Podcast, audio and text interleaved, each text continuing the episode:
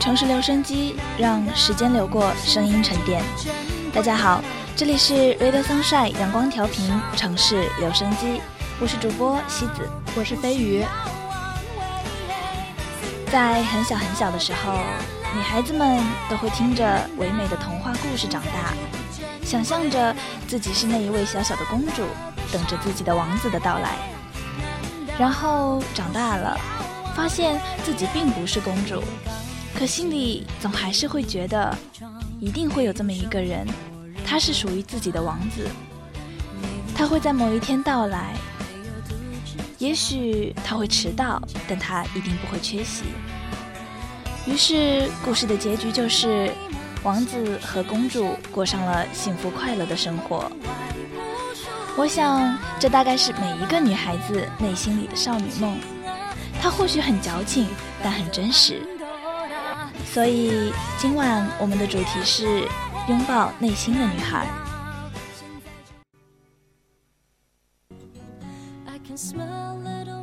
前几天去看了《灰姑娘》，这部影片一上映就勾起了无数女孩子们的少女心。南瓜马车，华丽的礼服。水晶鞋，英俊的王子，一见钟情的故事情节，都是我们曾经在脑海里幻想过无数遍的情景。有些姑娘生来就没有出色的美貌，没有富裕的家庭背景，还遇到了许许多多的挫折和困难，但是在她们心里也会期盼着有个白白马王子，在某一天，因为命运的安排。出现在他的生命里，王子会被姑娘的善良和美德所折服，两人彼此相爱，幸福生活。歌舞升平，启梦一场。身为女孩子，童年所有关于公主的幻想，一切闪闪发亮、镶珠嵌钻的热望，都好像蓝色裙摆上的星星。都从仙女教母那句魔力咒语开始。这部2015版电影《灰姑娘》的魔力，不在于它被改变、被翻新，而在于它触动了每个女孩子心里都藏着的那一颗少女心。Cinderella 家的森林美丽广袤，如同精灵频出的仲夏夜之梦。她家厨房的每一只。铜锅铝铲也和墙上各不相同的瓷盘挂饰一样精致。凯特·布兰切特凌厉的继母装，被每一件绿裙子衬托得艳丽绝伦。纯金纯金的南瓜马车，每一段花纹曲线都让人叹息。水晶鞋流丽高贵的形状和璀璨透明的蝴蝶，让每一年的一线大牌当季新款。都黯然失色。最最重要的是，灰姑娘那件跳舞的裙子，在与王子共舞时飞扬的弧度，都令人叹为观止。当我还是一个小女孩的时候，拥有一整箱的童话书，每一本都有公主的故事，每一个故事都对应一个关于他们的幻想。童话作者非常喜欢描述公主们的衣裳和配饰，还有金色的波浪一样的头发和艳若桃花的容貌。这些美丽常常和她们优美的人格呼应着，感染着小小的女孩子们。电影中这件蓝色的裙子，在 Cinderella 的旋转中熠熠发亮的出场，低胸、泡泡袖、大大的裙摆。闪闪烁烁，好像裙摆上的星星。电影院的女孩都发出感叹，感叹童年那个浪漫唯美的梦，好像又在向自己招手。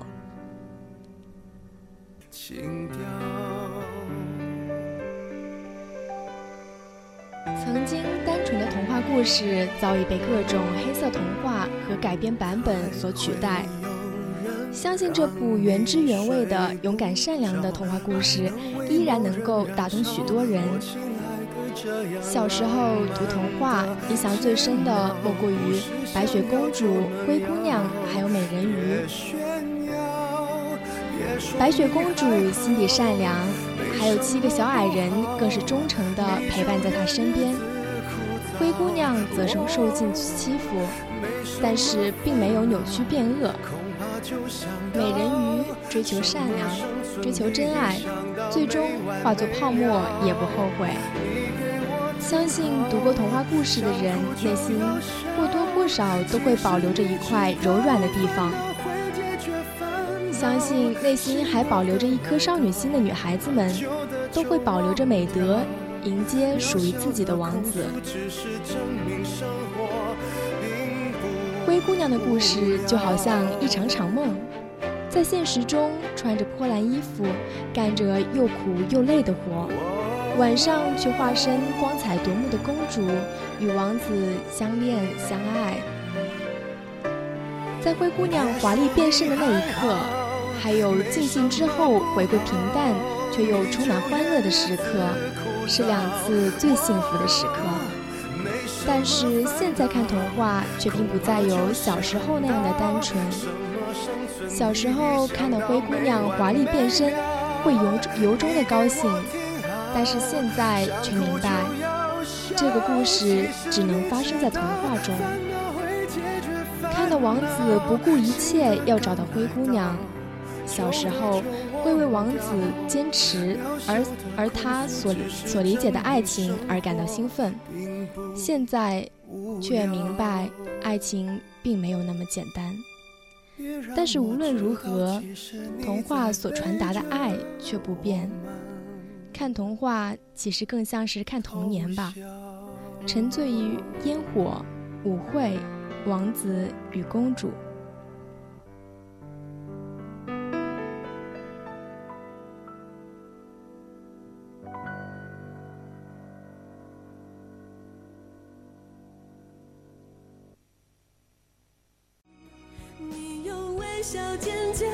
是普鲁斯特谈少女与精神意象，村上春树在《且听风吟》中捡少女回家，还是孩子时常提及他所热爱的少女。总之，那句“少女情怀总是诗”的背后，我们还可以归纳出一条没被点名的世界运行规律：是少女胜过所有的诗歌。这或许就可以来解释少女心的重要和珍贵了。但是，究竟什么是少女心呢？记得在初中的时候，被各类数学卷子轰炸时，我笃定地告诉我的小伙伴，我的意中人必须相当聪明，要徒手秒开立方根，心算算哭始丰收。高中时看过一本现在看来相当矫情拖沓的书。看到书中自己喜欢的人竟然死掉了，在校园里哭成泪人，去食堂打饭，把盛饭的大妈吓得以为饭卡给我扣错了钱。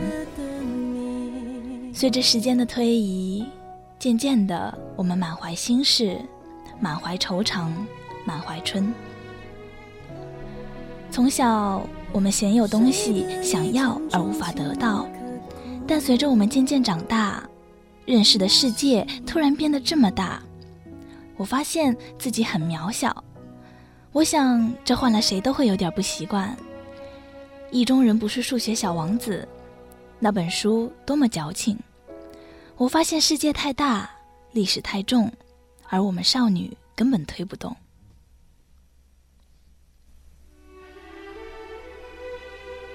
有所求而不得，这是佛家八苦的说法。而用少女心的说法，则是，嗯，为什么我喜欢的他不喜欢我啊？嗯，为什么我喜欢的他有个姑娘啊？为什么我又不是那个姑娘呢？在喜欢上一个人时，心中大概是有小鹿奔向月亮的感觉吧。喜欢的人不喜欢自己时，满地打滚，想要扎小人。少女心常常以物喜，以己悲。其实很简单虽然当年有许多自命不凡、大脑抽搐、豪情满怀、壮志满怀，但随着世界越来越坏，我看到大家的少女心都如同葫芦娃里的葫芦，纷纷坠地，幻化成一个小金刚，勇闯蛇窝。再被蛇蝎狠狠干掉。我难过，我不想用神圣的方式爱到我的少女心，我想一直带有女高中生的热情，去做我想做、我敢做的事情。我想你是爱我的，我猜你也舍不得，但是怎么说，总觉得我们之间留了太多空白格。也许你不是我的，爱你却又该割了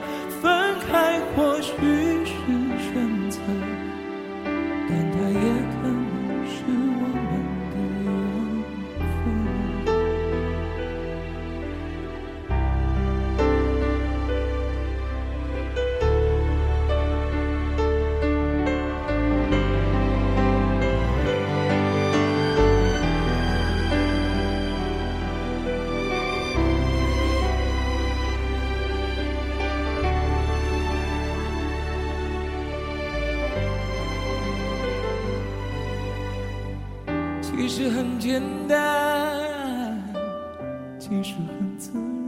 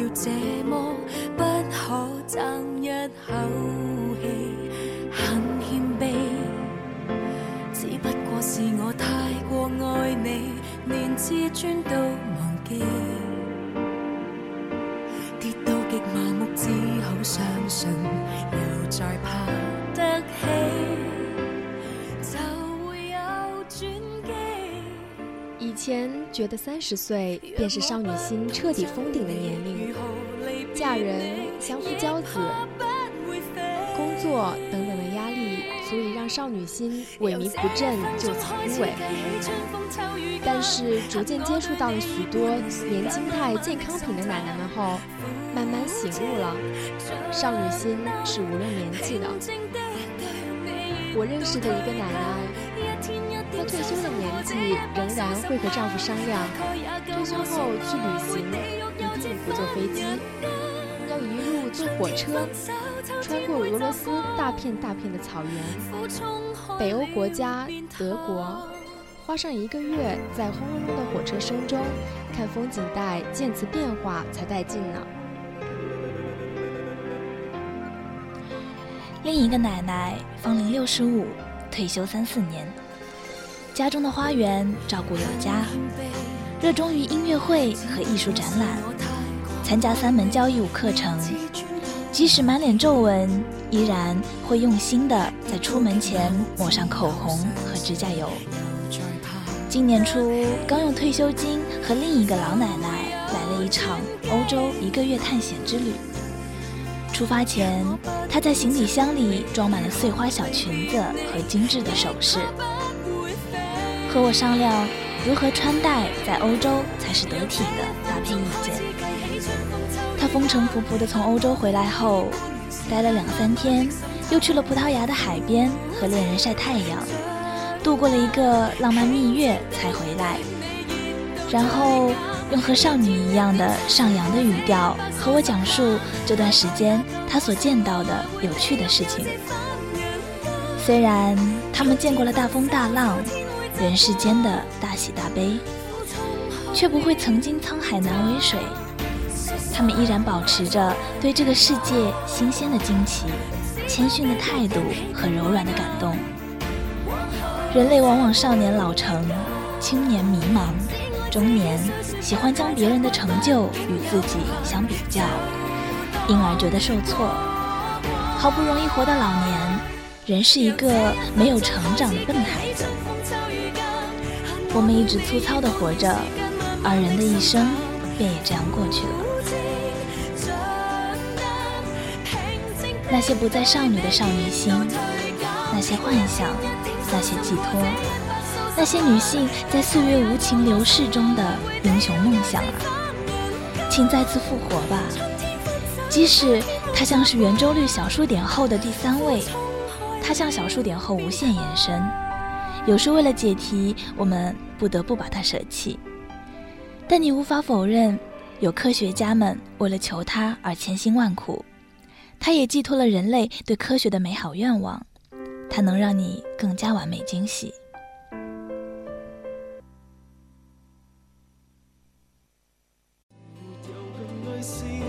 从小时候看的《美少女战士》，到长大一点后看的一本本狗血浪漫的小说和一部部偶像剧，每看一部就会在心里默默的想象自己变成了那个女主角。等着男主角乘着七彩祥云来接你。我觉得年轻一无所有，也没有受过伤害的时候，少女心是很容易的。所有的花痴、沉迷恋爱、小情怀以及无知，都是少女的表现。说的简单点，就是未经世事的时候。把一点点对恋爱的感受放大数倍，那是轻易轻而易举的事儿。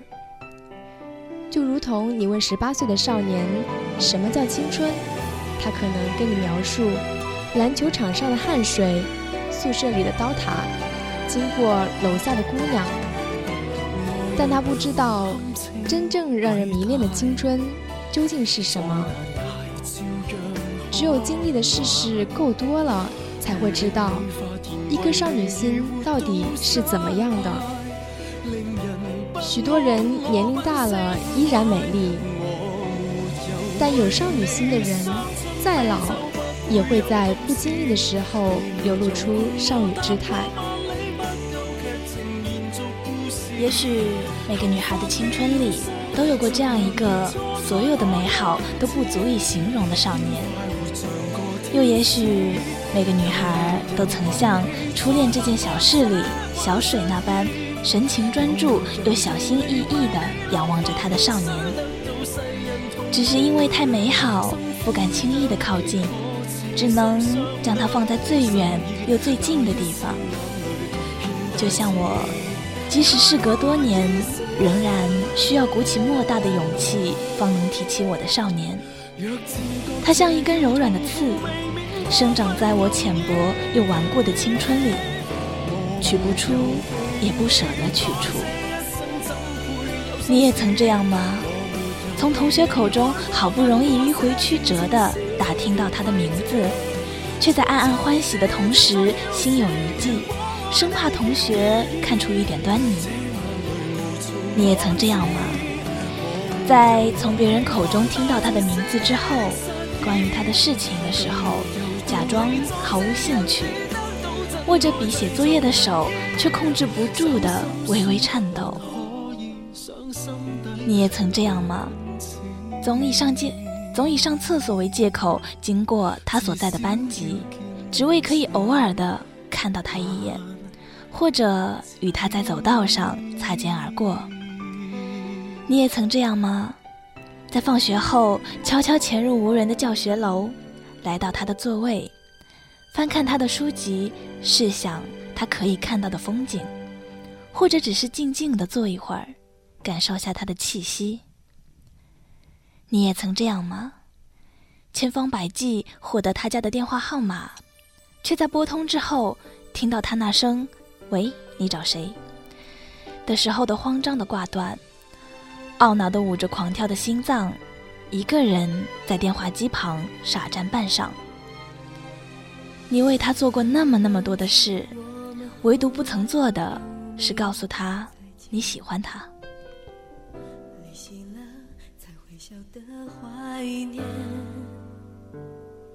突然我记起你的脸，那触像昨天，对自己，我终于也诚实了一点。是不是回忆就是淡淡柠檬草？心碎里又有芳香的味道。曾以为你是全世界，但那天。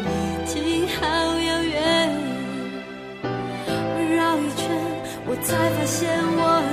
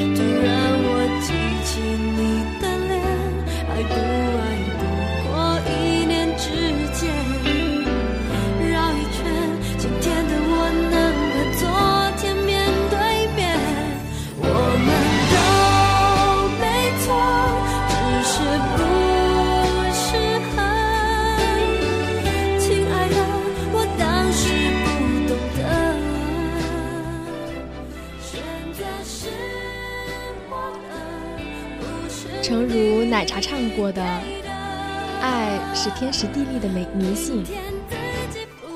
小水告诉了阿亮：“我喜欢你。”却是在所有的时机全错之后，那时的阿亮为了好朋友的请求，已经不可能再接受小水。那场游泳池边的告白，不知湿透了多少人的心，将三年来艰辛曲折的暗恋完整陈词，像是耗尽了毕生的勇气。松一口气的时候，却意外听到阿亮与别的女生在一起的消息。那一刻是怎样的感觉？痛哭已不足以表达的悲伤，转身失魂落魄的跌落到游泳池里，满脸的湿润已分不清，那到底是泪水还是池水？那或许是小水一生中最狼狈的时刻。为爱脱胎换骨，耗尽心力之后，换来的却是如此悲惨的结局。你或许也会为他感到不值与委屈吧。然而九年以后，当小水在主持人追问他如何从一个丑小鸭变成如今这般耀眼模样时，这个已成为了著名的服装设计师、美貌与才华兼并的女孩，微笑着答道：“因为我爱上了一个人。”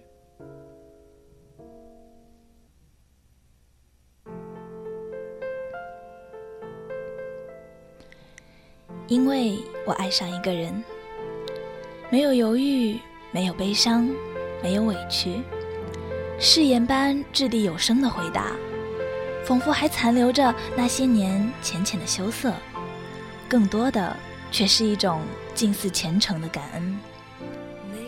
是的，感恩，感谢那个少年，让一个皮肤黑黑、血液平平的自卑女孩。拥有了蜕变成蝶的渴望。感谢这份爱，唤醒了一段即将失色的青春，改变了一个女孩一生的轨迹，也给予了她最强大的勇气与力量。那一刻，我毫不犹豫地相信了，因为怀揣的一颗少女心，因为在少女时代的一份爱，而创造了奇迹。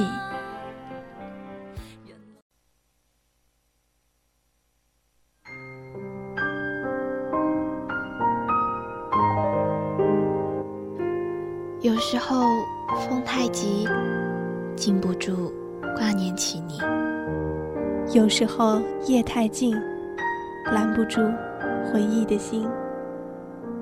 你在哪里飞翔？跟谁一起看夕阳？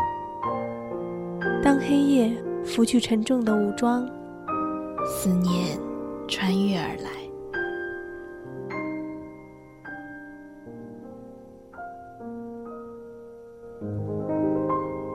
树欲静，树欲静，风不止，风不止，人已倦，夜夜未央。